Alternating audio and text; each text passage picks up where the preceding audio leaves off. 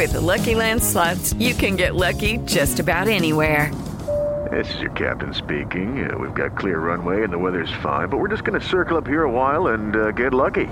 No, no, nothing like that. It's just these cash prizes add up quick. So I suggest you sit back, keep your tray table upright, and start getting lucky. Play for free at LuckyLandSlots.com. Are you feeling lucky? No purchase necessary. Void where prohibited by law. 18 plus terms and conditions apply. See website for details. Chivas contundentes, Marcelo Leaños. No hay que echar campanas al vuelo, es fecha uno. La contundencia fue clave. Es algo que la temporada pasada quizás fue lo que más nos costó. Sacudida para Mazatlán. El técnico Beñat San José. Que esos cinco minutos, siete minutos han sido fatídicos. Eh, el equipo grande no, no perdona. Si bien lo teníamos neutralizado, como digo, esos siete minutos, pues bueno, está, ha estado el penalti que me dicen que, que sí ha sido. El venezolano John Murillo llega a San Luis. Ya conocía a Íñigo en Puebla y me habló muy bien de, de, la liga que ya la seguía yo y bueno, también mandé a preguntar un poco sobre el club. Martín Nervo en Atlas, sin campeonitis. El campeonato ya lo dejamos atrás, es lo que va a quedar para toda la vida. No creemos en eso de la, de la campeonitis ni, ni de la relajación, ni mucho menos. Y por eso estamos muy, muy tranquilos, seguimos por el mismo camino que el... Pediste la alineación de hoy. Desde el Montículo, Toño de Valdés. En la novena entrada, ganan de todas las formas posibles. Es espectacular lo que están haciendo. De centro delantero, Anselmo Alonso. Eso me llena de ilusión. A mí me encanta mi fútbol, me encanta ver los partidos. En la línea defensiva, Raúl Sarmiento. Es nuestro fútbol y al menos yo sí le tengo un gran afecto y me gusta. Actualiza y aumenta tus conocimientos deportivos con nuestros expertos. Espacio Deportivo de la Noche. Estos son los encabezados en las páginas de internet. Cancha.com sigue el Manchester United adelante en la FA Cup. El Manchester United venció 1 a 0 al Aston Villa para meterse a los 16 avos de final de la FA Cup. Mediotiempo.com Fernando Guerrero dio penal a Mané. Mexicano está en el bar de Copa Africana. El mexicano fue parte del cuerpo arbitral en Senegal ante Zimbabue y también lo será en el Túnez contra Mali. Record.com.mx Nicolás Freire baja contra Toluca por lesión muscular. El jugador no estará en el debut de los universitarios en el Clausura 2022 por una distensión muscular. Necaxa presenta a Milton Jiménez como refuerzo. Los Rayos continúan sumando jugadores a su plantilla para el recién iniciado Clausura 2022. Adevaldes.com Novak Djokovic ha sido liberado el día de hoy. El tenista serbio se encontraba detenido desde el jueves en la ciudad de Melbourne en una habitación de un hotel.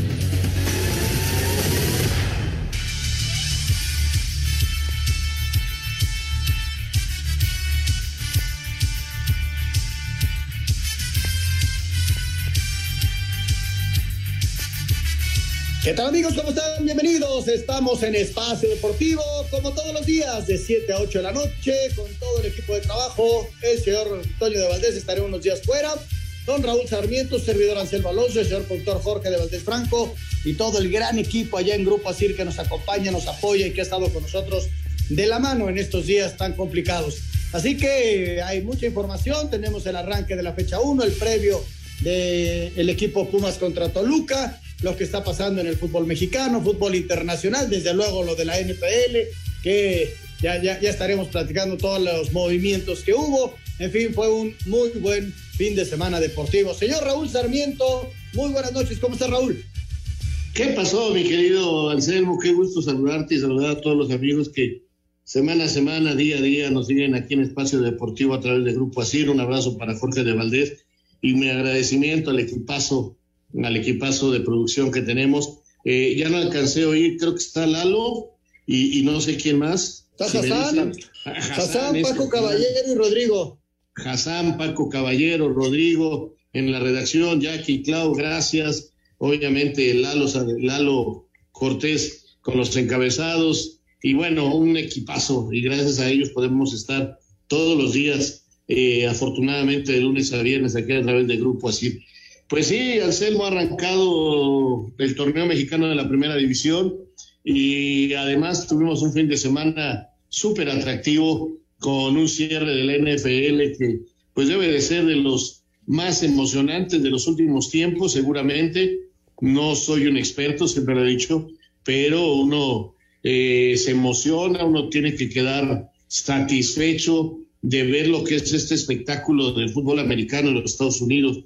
En verdad que es el deporte diseñado como show, como espectáculo para la televisión. Por supuesto que estar en los estadios eh, se disfruta mucho, pero es realmente escrito, parece que, que tiene la magia de Hollywood con sus finales, con sus cierres, con, con cosas que son realmente muy, muy emocionantes eh, y que cuando parece que todo está escrito, salen con un final, repito, de película, de, libro, de, de, lo que ustedes quieran, y la gente no le queda más estar súper emocionada con, con la NFL que va a empezar a vivir a partir de la próxima semana el final, los juegos, los juegos de postemporada que deben de resultar también extraordinarios. Así es. Mi querido Jorge de Valdés, ¿cómo estás, George? Me da mucho gusto saludarte. ¿Qué tal, Anselmo Alonso? Señor Raúl Sarmiento, un abrazo también para ti, mi querido Raúl, y desde luego para todo este gran equipo, Hassan, que está ahí eh, puestísimo ya para que todo esto pueda salir como debe de ser. Lalo Cortés, como siempre, brazo derecho en Espacio Deportivo.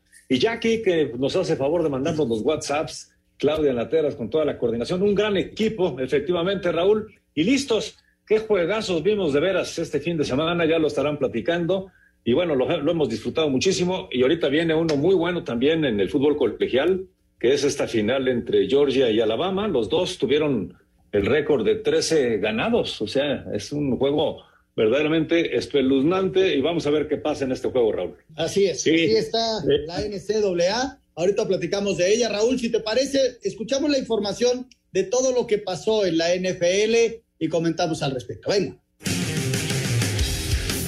En la semana 18 de la NFL, última de la temporada regular, los Raiders consiguieron su boleto a los playoffs al derrotar 35 a 32 a los cargadores en tiempo extra gracias a un gol de campo de Daniel Carson de 47 yardas. El equipo angelino quedó eliminado. Un empate les hubiera dado a los dos equipos su pase a la postemporada. Con este resultado, Pittsburgh consiguió su boleto gracias a su victoria más temprano ante Baltimore 16 a 13, también en tiempo extra. Los Cuervos quedaron eliminados, así como Indianapolis al caer ante Jacksonville 26 a 11 y Nueva Orleans, a pesar de haber derrotado 30 a 20 Atlanta, Tennessee aseguró ser el mejor sembrado de la conferencia americana al vencer 28 a 25 a Houston. Arizona no aprovechó la derrota de los carneros ante San Francisco 27 a 24 en tiempo extra para quedarse con el título de la división oeste de la nacional al caer ante Seattle 38 a 30. Así los Rams se llevaron el título divisional mientras que los 49 consiguieron su boleto a los playoffs. Asir Deportes Gabriel Ayala.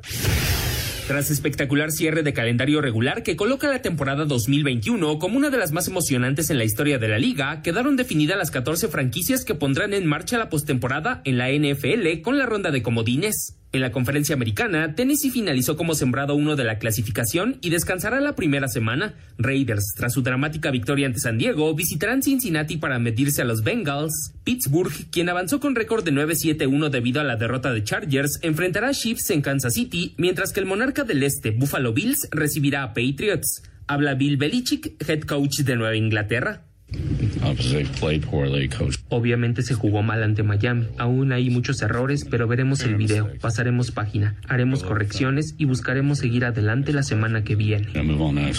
Al tiempo que en la nacional, el sitio de honor fue para Green Bay Packers y su marca de 13-4, dejando a Buccaneers, monarca del sur, como rival de Filadelfia en Tampa Bay, Dallas, dueño del este, frente a San Francisco en Arlington, cerrando con clásico duelo del oeste entre Arizona y Rams en Los Ángeles. Jacksonville, al quedar en el último lugar, tendrá la primera selección del próximo draft a realizarse en abril. No obstante, las grandes decepciones de la campaña es un título que comparten Cleveland, eliminados por 7-8, Atlanta sumando otra campaña negativa de Matt Ryan y la irregularidad de Chargers que, a pesar del gran talento, terminó por dejarlos fuera.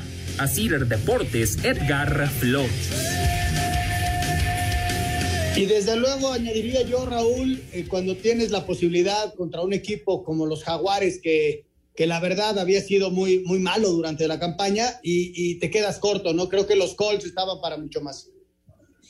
Sí, eh, pero mira, eh, históricamente Jaguares es un equipo que en esa cancha siempre se le complica, es el coco de Indianápolis, y nuevamente, nuevamente volvió a aparecer eh, esas cosas que tiene el deporte y son los potros los que fallan, realmente los que fallan terriblemente en la última jornada y dejan pasar eh, el tren de la postemporada. y reviven oportunidades y a partir de esa derrota de Indianápolis eh, y lo bien hecho que hacen otros equipos como los acereros que resurgen y logran un resultado extraordinario de una manera dramática también y luego pues lo de la noche entre los Raiders pues realmente es extraordinario.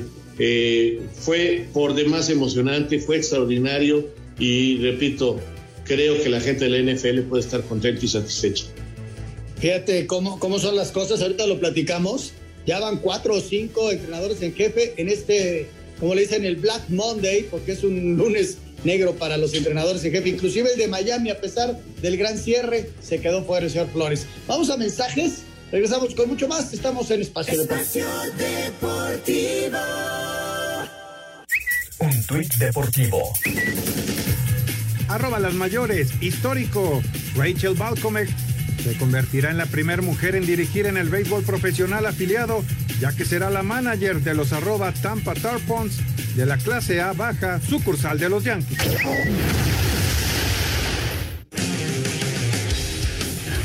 Y Georgia definen esta noche en Indianápolis al campeón del fútbol americano colegial. Estos dos equipos se enfrentaron en la temporada regular en la final de la conferencia del SEC con victoria para Alabama de 41 a 24, por lo que los Bulldogs buscan revancha de ese encuentro. La defensiva de Alabama es una de las mejores de la nación, encabezada por el linebacker Will Anderson Jr. A la ofensiva, la dupla del coreback Bryce Young y el receptor Jamison Williams suelen hacer daño. Georgia no se queda atrás en cuanto a talento, ya que la defensiva destaca Nako Bidin y Jordan Davis mientras que al ataque sobresale su pasador Stetson Bennett. El coach de Alabama, Nick Saban, elogia a su rival.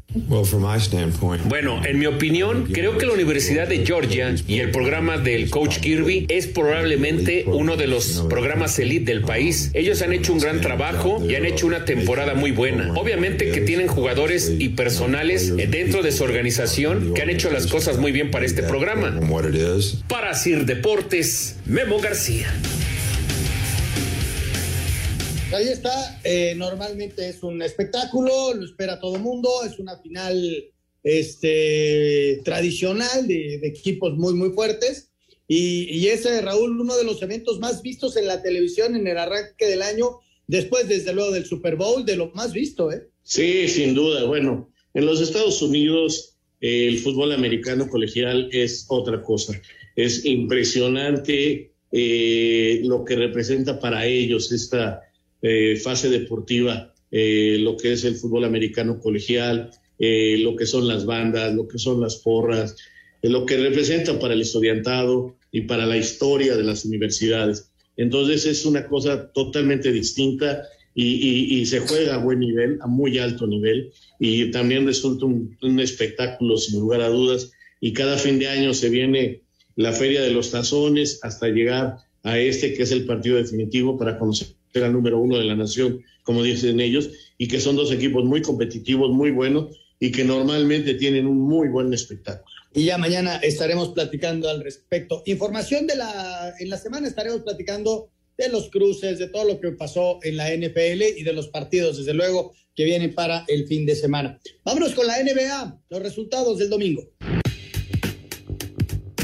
En tiempo extra, agónica victoria de Brooklyn 121-119 sobre San Antonio. Atlanta cayó 93-106 ante Clippers. Toronto doblegó 105-101 a Pelicans. 40 puntos de Anthony Towns comandaron triunfo de Minnesota 141-123 sobre Houston. Nuggets dio cuenta 99-85 de Oklahoma City. Chicago fue superado 113-99 por Dallas Mavericks. Regreso de Clay Thompson y 28 puntos de Stephen Curry comandaron juego a favor de Golden State 96-82 sobre Cleveland. Sacramento fue de derrotado 103-88 a manos de Portland y Washington superó 102-100 a Orlando Magic. A Cedar Deportes, Edgar Flores. De lo, de lo más importante del día de ayer, el regreso de Clay Thompson, dos años sin estar en la duela, un muchacho que tuvo varias lesiones y que está de regreso, es un, un puntal de este equipo, o lo fue durante los campeonatos, y el regreso a la victoria de los guerreros después de que tuvieron dos derrotas en forma consecutiva. Y si quiere, Raúl, escuchamos la información de Djokovic y, platicamos cómo va esta novela, jugará o no jugará. Vamos a ver qué pasa. Mientras tanto, ganó una orden judicial para que lo dejaran estar en el país. Venga. Ante la determinación del tribunal australiano para la inmediata liberación de Novak Djokovic, el serbio número uno del mundo se expresó así en redes sociales. Estoy complacido y agradecido de que el juez revocara la cancelación de mi visa. A pesar de todo lo que ha pasado, me quiero quedar y tratar de competir en el abierto de Australia. Sigo concentrado en eso. Volé aquí para jugar en uno de los eventos más importantes que tenemos frente a los increíbles fanáticos. Por ahora no puedo decir más, pero gracias a todos por estar conmigo en todo esto y animarme a mantenerme fuerte. Djokovic, quien se encontraba detenido desde el jueves pasado en un hotel de la ciudad de Melbourne tras la revocación de su visado por no estar vacunado contra COVID-19, aún podría no disputar el Abierto de Australia, evento que lo mantiene como su primera cabeza de serie, si el ministro de Inmigraciones, Alex Hawke, decide cancelar la visa, según se lo permite la sección 1333C del acta migratoria, lo que imposibilitaría el retorno de Djokovic al país durante tres años. A Cider Deportes, Edgar Flores. Qué caso, ¿no? Este caso yo creo que va a terminar, este, híjole, eh, es, difícil. Él, como lo dice en redes sociales, no quiere jugarlo todavía. Este, mañana o voy allá de, ya es de mañana, ya debe estar empezando a entrenar, que es lo más importante, porque él lleva ya un rato sin entrenar con el viaje y lo mandaron al hotel. O sea, él tiene que ponerse en forma y esto arranca el próximo domingo. No sé en qué termine todo esto, ¿eh? Bueno, pues el primer set ya lo ganó. Por lo pronto, en el juicio ya lo ganó. Eh, también leía yo que el comité organizador del torneo australiano estaba contento, aunque le pedía a los tenistas que por favor se vacunaran. Sin embargo, esto todavía se puede mover, Anselmo, porque en el gobierno no están contentos con la decisión de ese juez y podrían todavía intentar algo se ve difícil. Yo creo que lo va a jugar y lo va a ganar. Este, creo que se terminó haciendo una novela, una historia eh, nada agradable en un momento donde creo que tenemos que estar todos unidos en contra de este maldito bicho que nos tiene a todos sufriendo en una oleada realmente muy importante y donde, bueno, cada quien es libre de hacer de su vida lo que quiera, ¿no? Y si no se quieren vacunar algunos, pues muy respetable, pero pues que también entiendan que hay normas que nos dirigen a la mayoría, que necesitamos este, que la mayoría tenga cierta protección para que los, eh, el bicho no pueda seguir creciendo de una manera importante. Pero esto de Djokovic sigue ahí en el aire, yo creo que lo va a jugar y creo que lo va a ganar y se va a levantar como un héroe que, que logró vencer las normas y las leyes para demostrar que si tú tienes una idea puedes ir con ella por la vida. Eso es lo que él dice. A mí no me deja del todo convencido, aunque lo respeto, es un gran jugador, respeto sus ideas, pero a mí me gustaría que estuviera vacunado y que nos diera el ejemplo de que hay que estar vacunados eh, en todo el mundo. Tienes toda la razón, porque a final de cuentas, si lo llega a ganar, es ganarle a todos y contra todo, ¿no? Eh, a pesar de, la cuestión de la vacuna, que, que sí es muy respetable la gente que no se quiera vacunar, nada más que también respeten al que sí se quiso vacunar y, no lo vayan a contagiar. E, es, un tema bien, bien complicado, este, inclusive en cada una de las familias, en nuestras casas, tendremos ese tipo de temas y, y las discusiones han llegado a, altos niveles, ¿no? Y cada quien piensa lo que quiere, eso es una, una realidad. Raúl, si te parece, arrancamos con el fútbol, la Liga MX, escuchamos el resumen de lo que sucedió en estos seis partidos y comentamos al respecto trajo el triunfo de las Chivas, tres goles a cero ante Mazatlán en el Akron, con anotaciones de Ángel Saldívar de penal, de Alan Torres, quien marcó su primer gol como profesional, y de Alexis Vega para colocarse momentáneamente como líder de la tabla general. Habla el técnico Michele Año. El partido de hoy fue un partido donde el, marcador es, es, muy holgado, pero no, no representa tanto lo que fue el partido. Fue un partido muy disputado, jugamos contra un gran rival, lo platicamos en el vestidor, no hay que echar campanas al bueno, es fecha uno. Sin embargo, después la contundencia fue clave, tres hombres que han venido trabajando muy bien. Por su parte, Pachuca debutó con una victoria al pegarle de visitante 2 a 0 al Atlético de San Luis en el Alfonso Lastras con doblete de Nico Ibáñez, mientras que Juárez venció al Necaxa 2 a 1 en lo que fue el triunfo 500 de Ricardo Tuca Ferretti como técnico en la Liga MX. Puebla y América empataron a un gol con polémico arbitraje de Oscar Mejía, quien echó del partido a Roger Martínez y a Santiago Solari, este último por meterse a la cancha a reclamarle. Ante esto, el auxiliar Gilberto Adame comentó: Es un mito eso de que al América se siempre la vida del arbitraje, ¿no? Prueba de, ello es lo que vivimos hoy. Eh, no acostumbro a hablar del mismo, pero creo que hoy sí fue muy evidente la situación en la que nos vimos afectados en el primer tiempo, en donde después tuvimos que, trabajar un largo lapso del partido con 10 hombres, ¿no? Pero bueno, al final el mister Solari trató de defender únicamente al Club América. Por su parte, Querétaro rescató un punto del BBVA al empatar a cero ante Monterrey. Cruz Azul arrancó con un triunfo el torneo al derrotar en casa 2 a 0 a los Cholos de Tijuana, con goles de Carlos Rodríguez, quien se estrenó con la máquina, y de Rafael Vaca. Este lunes a las 21 horas en el Olímpico Universitario se jugará el Pumas Toluca, partido que cambió de día debido a los siete casos positivos de COVID-19 que se presentaron en el plantel de los Diablos. El Santos Tigres se jugará el miércoles a las 8 de la noche con 6 minutos en el TSM, también por casos positivos de COVID-19 en el plantel de los felinos, mientras que León Atlas se jugará el miércoles 19 de enero a las 9 de la noche en el Nou Camp. Asir Deportes Gabriel Ayala.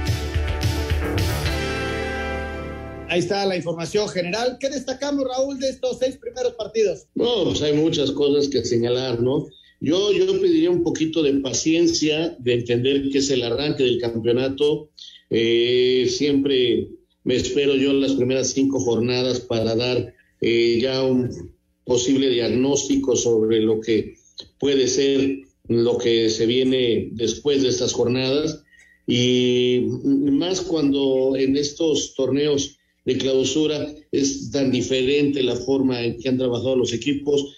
Algunos están más trabajados, otros apenas tienen tres semanas entrenando, en fin, es, es este, totalmente distinto y vamos a esperar a que eh, vayan tomando forma. Eh, creo que lo de destacarse hay que destacarlo, sin lugar a dudas, los de Guadalajara, que muestra capacidad para definir el partido en unos cuantos minutos sin embargo, no es como para ya llamarle las superchivas, al menos eso pienso yo, pero es, es bueno que Guadalajara inicie bien. Me gustó lo de Cruz Azul, aunque en los primeros minutos Juan eh, eh le pasó por encima, pero reordena muy bien el equipo eh, Juan y, y, terminan ganando con mucha tranquilidad. América, eh, es polémico lo que pasa en el América, no fue lo del año pasado porque no conocíamos una actitud así de Solari que me parece que muestra que ya no se aguantó más. Eh, ya venía en las últimas entrevistas que, coincidí, que, que dio señalando que no le quedaba del todo a gusto la manera de trabajar de los árbitros, pero que lo respetaba, que los entendía, pero ya no aguantó más y protestó y se fue expulsado estará suspendido una jornada por meterse a la cancha. No dijo ninguna grosería, eso hay que señalarlo porque por eso nada más es un partido de suspensión por ingresar sin permiso al terreno de juego. Y América definitivamente, sin embargo, a pesar de jugar desde el minuto treinta y tantos con un hombre menos, se ordena muy bien y si tú me apuras, estuvo hasta más cerca de ganarlo que de perderlo, porque en el segundo tiempo hace un muy buen trabajo defensivo. El, al América es muy difícil hacerle goles, sobre todo cuando está Aquino. Cuando juega Aquino, América se defiende muy bien. Y lo que va a ser polémico va a ser Rayados, eh, Rayados que tiene el mejor plantel para mí de la liga, pero que no logra jugar como quiere la gente, que sea más espectacular. Creo que hay un error arbitral, me parece a mí, pero lo revisaron en el bar, dijeron que no era penal a Janssen y terminan 0 a 0. Pues ahí, están los partidos. Este, vamos a ir a, mensajes, regresamos este, a platicar de, los otros encuentros. Si coincido contigo, lo de Tijuana tuvo la posibilidad de irse adelante, lo dejó ir y, Cruz Azul reaccionó bien. Eh, en el tema de Monterrey, tiras a, gol 12 veces, eh, eh, el arquero rival es en la figura, pero pues no haces gol y la crítica es muy fuerte para Javier Aguirre. Vamos a ver cómo le va en la segunda jornada al equipo de los Rayados. Vamos a mensaje, regresamos con mucho más. Estamos en Espacio Deportivo.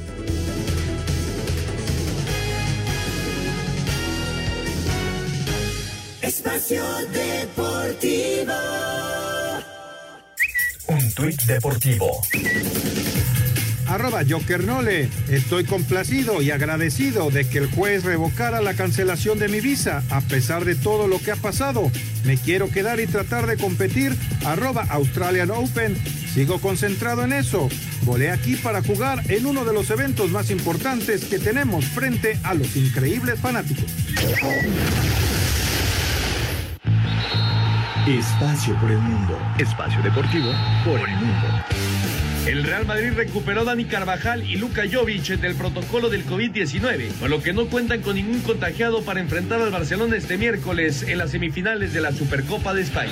Tras su eliminación en la tercera ronda de la FA Cup ante el Nottingham Forest, el Arsenal registró pérdidas de 4.5 millones de euros que los abonados podrán recuperar. El mexicano Orbelín Pineda tuvo su primer entrenamiento con el Celta de Vigo, en día de descanso para el resto de la plantilla después de 45 días sin actividad. El Barcelona llegó a un acuerdo con Samuel Umtiti para reducir su sueldo y así poder inscribir al mediocampista español Ferran Torres, recién llegado del Manchester City.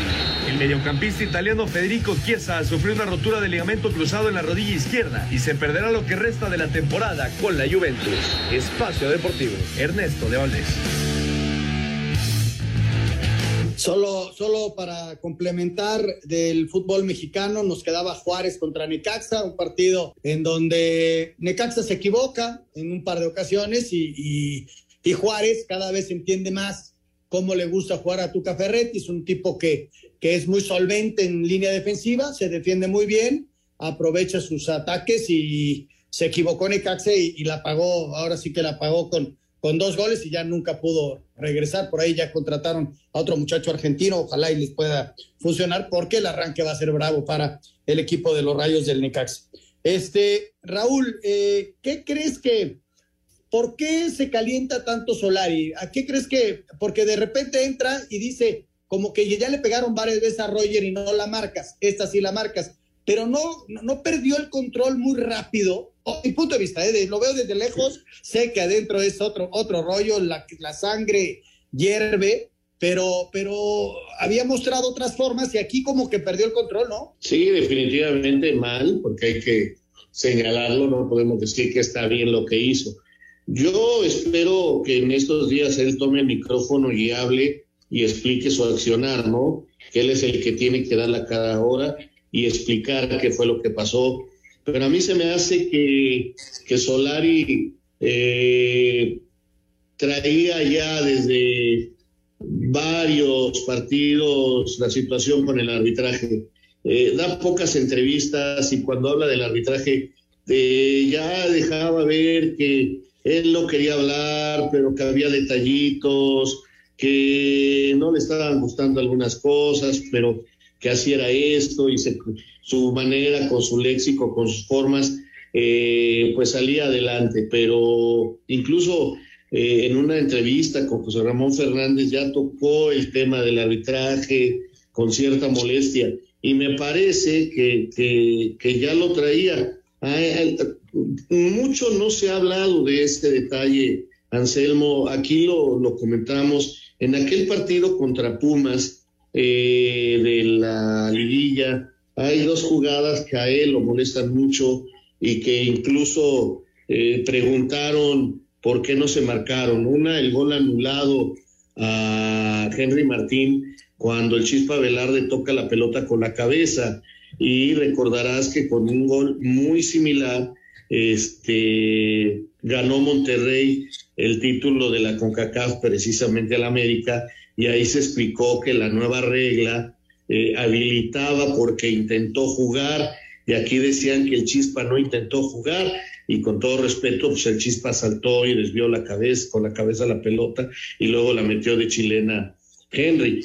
Eh, y luego hay la jugada todavía de que era la segunda tarjeta amarilla para el Chispa en la acción con Córdoba que no se marca y que pues eso hubiera dejado a Pumas con un hombre menos eh, faltando todavía muchos minutos. Entonces, yo creo que ahora que empieza el partido, que le dan dos llegues a Roger y no los marca, Roger tiene la marca de el jugador que más faltas recibe en el torneo y entonces hay una muy clara que le meten el brazo en el, en el pecho, a mí me parece que es falta, el árbitro dice adelante, Roger viene por el desquite, comete la falta y la amonestan y ahí estalla ahí ya no se aguantó más y, protestó.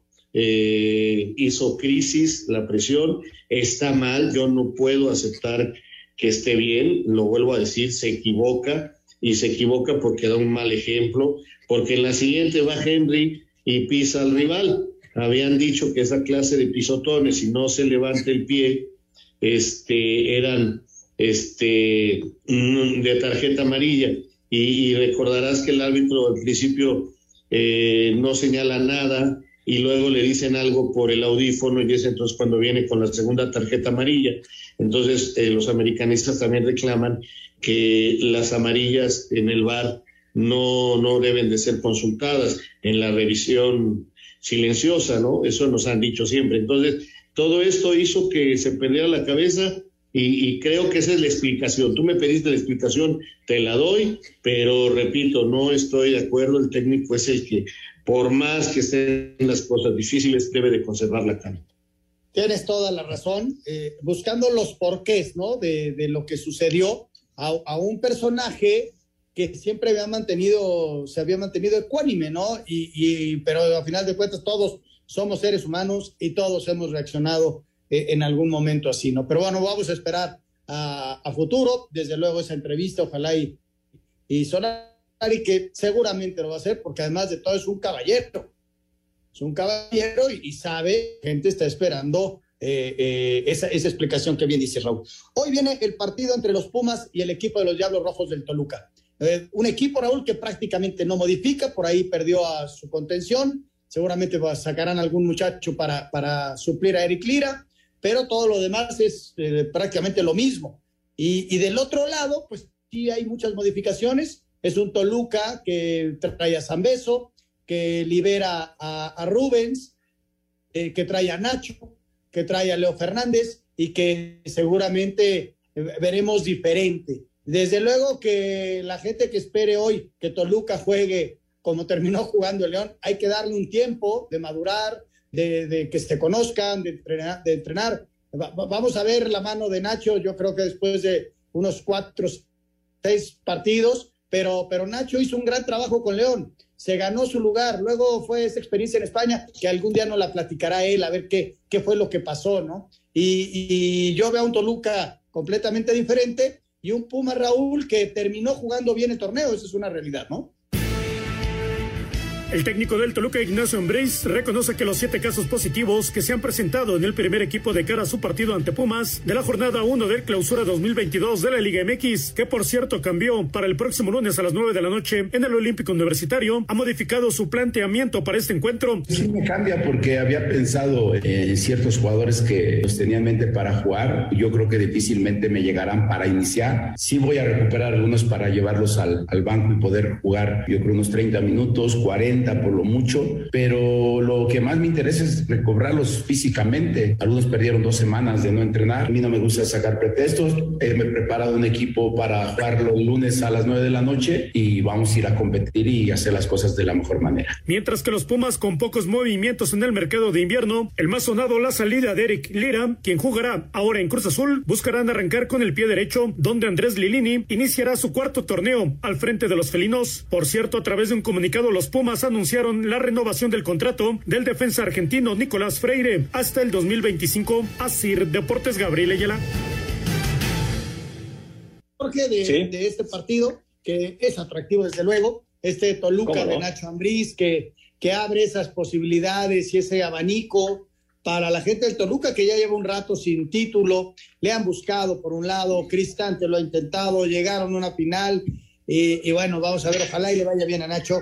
Es un buen tipo, es un muy buen técnico, gran, gran persona. Nacho Ambriz siempre le deseamos lo mejor a él en sus trabajos. Y, por parte de universidad, otra vez Lilini, ¿no? Ahí está Andrés Lilini.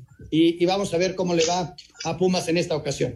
Este, muy interesante el partido de hoy porque, porque Pumas es un equipo que dejó un grato sabor de boca con su participación en la liguilla final, pero no sabemos qué Pumas vamos a ver eh, si el que jugó un muy mal torneo, pero se enganchó al final para hacer buenos partidos, o vamos a ver el que jugó bien. Esa es la gran duda que tengo yo con Pumas, ahora sin poder jugar con dinero suspendido, además de los problemas de COVID y la ausencia de Lira, que, me parece es muy importante para ellos. Y del otro lado, pues este, el gusto de que haya regresado Nacho, Nacho Ambriz a la dirección técnica, un mexicano más, ya somos cuatro, ya son cuatro mexicanos en la dirección técnica en la liga, ya aumentó uno el número, qué bueno, ojalá hubiera más y, ver qué hace con ese Toluca que arranca muy bien los torneos, pero se desinfla terriblemente y termina jugando muy mal las fases finales, Anselmo. Sí, sí, lo, lo, hemos vivido, ¿no? Eh, hasta la fecha 8 estaba en la punta, en la fecha 9 por ahí empata y luego le viene el partido contra el América y después del partido contra el América eh, en picada hasta llegar, le alcanza para llegar a una liguilla, pero ya en la liguilla pues queda fuera luego, luego, ¿no? Pero, pero sí es de llamar la atención cómo se le cayó el equipo. Y, y, y los movimientos que hace Toluca son muy buenos, Raúl. Vamos a ver también con qué equipo, ¿no? Porque tanto caso de COVID que hubo Toluca, ya decía Nacho que hay que irlos. Lo primero es que estén bien físicamente, sanos y recuperarlos, ¿no? Porque pierden pierden mucho tiempo en cuanto a entrenamiento se refiere, ¿no? Tienes toda la razón. Si no están bien físicamente, eh, por más que estén recuperados, que ya no sean eh, portadores ni estén contagiados, este, su rendimiento no va a ser bueno y, habrá que ver cómo les afectó. No sé finalmente qué equipo va a utilizar, pero sí, sí es un problema. O seguramente no será su mejor equipo. Y a ver ese Toluca ahora sin Zambuesa antes era el equipo de Zambuesa y ahora ya no, es totalmente distinto. Sí, ahora ya no es Zambeso, ahora va a ser Zambeso. Fue un chiste local muy malo, desde luego, pero bueno, un chiste para ponerle humor a la tarde. Este, por otro lado, Raúl, Tigres contra Santos, recuperando Tigres poco a poco a su arsenal, que también tuvo problemas de COVID. Este partido va a ser el miércoles a las 8 de la noche. A mí me hablabas acerca de Monterrey, eh, de, con gran plantel. Tigres es otro gran plantel, ¿eh? Sí, y que sigue buscando un refuerzo internacional para cubrir la salida de Salcido, que, de Salcedo, que parece que va a jugar en Turquía o en Brasil, o veto a saber en dónde. Eh, todavía están buscando otro defensa central y, y, también hay que ver quiénes se presentan y a ver si Caixinha logra sacarle provecho a los jóvenes de un Santos ya sin Almagro. Vamos a hacer una pausa y regresamos en Espacio Deportivo. Un tuit deportivo. Arroba la afición. Venden paquetes para el Mundial de Qatar 2022 en México. Incluyen vuelos y hospedaje. Tigres tiene de regreso ocho de los jugadores que estaban aislados por el contagio de COVID-19, con los que Miguel Herrera contará para enfrentar al Santos en Torreón el miércoles próximo.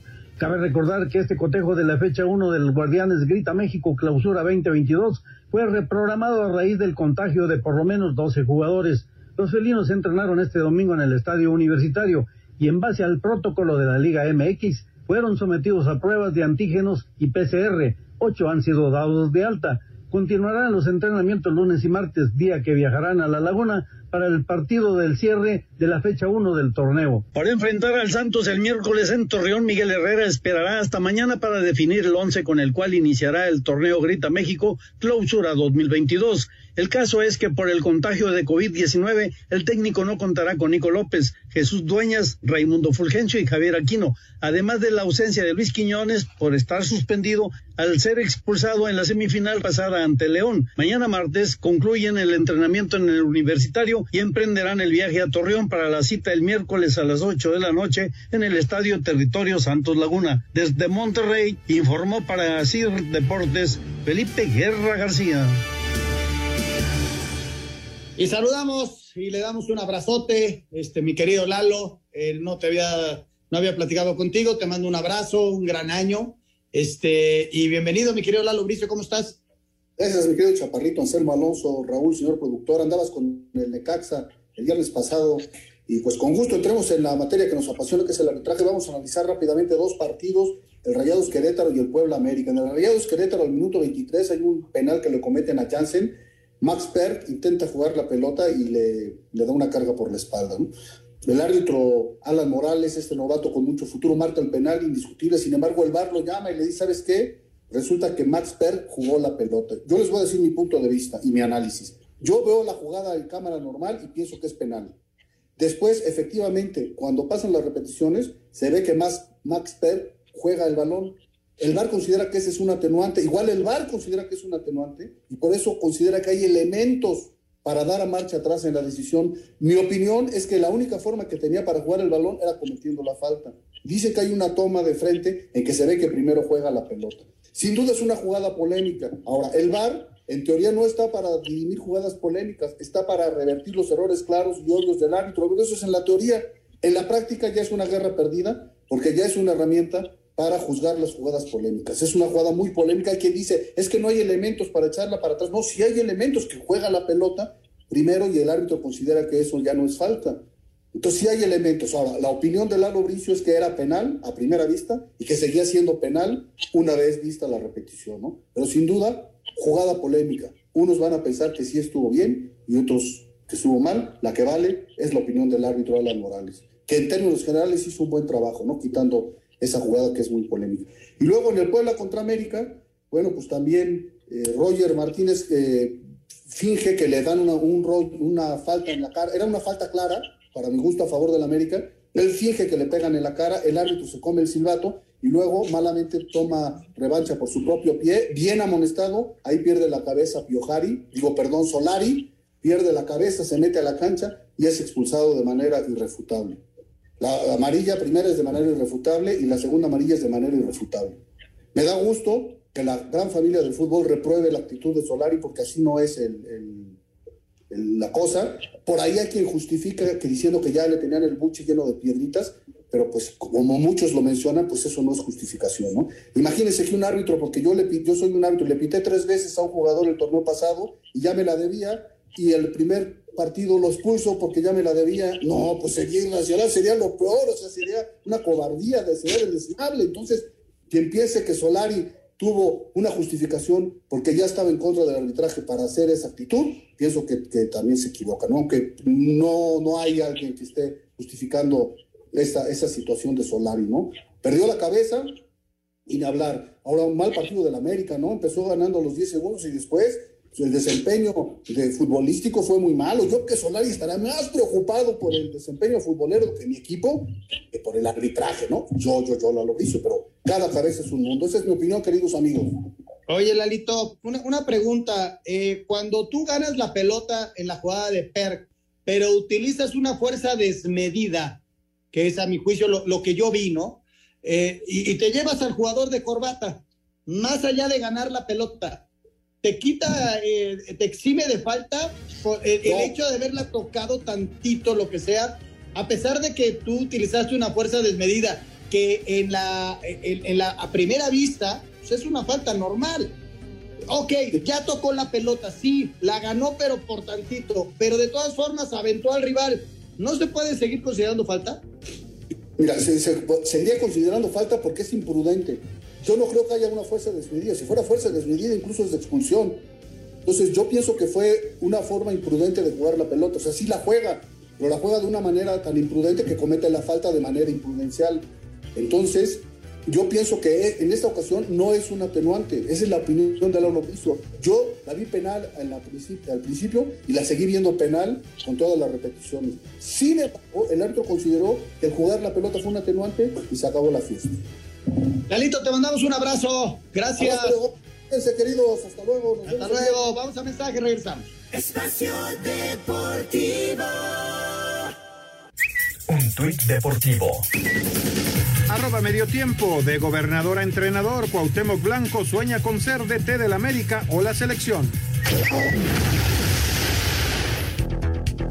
En España, dentro de la jornada 20, Andrés Guardado rompió el récord de Hugo Sánchez y se convirtió en el mexicano con más partidos disputados en Europa al llegar a 496 por 495 del Pentapichichi. Esto al entrar de cambio al minuto 38 en el empate a uno del Real Betis ante el Rayo Vallecano. En el viejo continente, Guardado ha jugado en cinco equipos: en el Deportivo La Coruña, el Valencia, el Bayer Leverkusen de Alemania, el PSB de Países Bajos y actualmente el Real Betis. Hace unos meses, Guardado mostraba su deseo de alargar lo más que se pueda su carrera en Europa. Yo mientras que me sienta importante aquí, hoy en día aquí en el Betis, sienta todavía con fuerzas físicamente, me sienta protagonista, voy a tratar de alargar mi carrera en Europa lo más que pueda, ¿no? No tengo razones el por qué irme ya, ¿no? O por qué cambiar de aires. Estoy muy contento aquí, estoy dentro de las mejores ligas del mundo jugando. Mientras que Néstor Araujo jugó los 90 minutos y Orbelín Pineda no fue convocado en la derrota del Celta 0-1 ante la Real Sociedad por lesión. JJ Macías no fue convocado en la derrota del Getafe 0-1 ante el Sevilla. Héctor Herrera se quedó en la banca en el empate a 2 del Atlético de Madrid ante el Villarreal en la FA Cup. Dentro de los 32 avos de final, Raúl Jiménez entró de cambio el 69 y dio asistencia en la victoria del Wolverhampton 3 0 ante el Sheffield United. En Portugal, jornada 17, Jesús Tecatito Corona fue titular y salió de cambio el 68 en el triunfo del Porto 3 a 2 ante el Estoril. En la Serie de Italia, jornada 21, Johan Vázquez jugó los 90 minutos y fue amonestado en la derrota del Genoa 0-1 ante el Spezia. El Nápoles derrotó un gol a cero a la Sampdoria. Irving Lozano no fue convocado ya que se recupera de COVID-19. Así, Deportes Gabriel Ayala.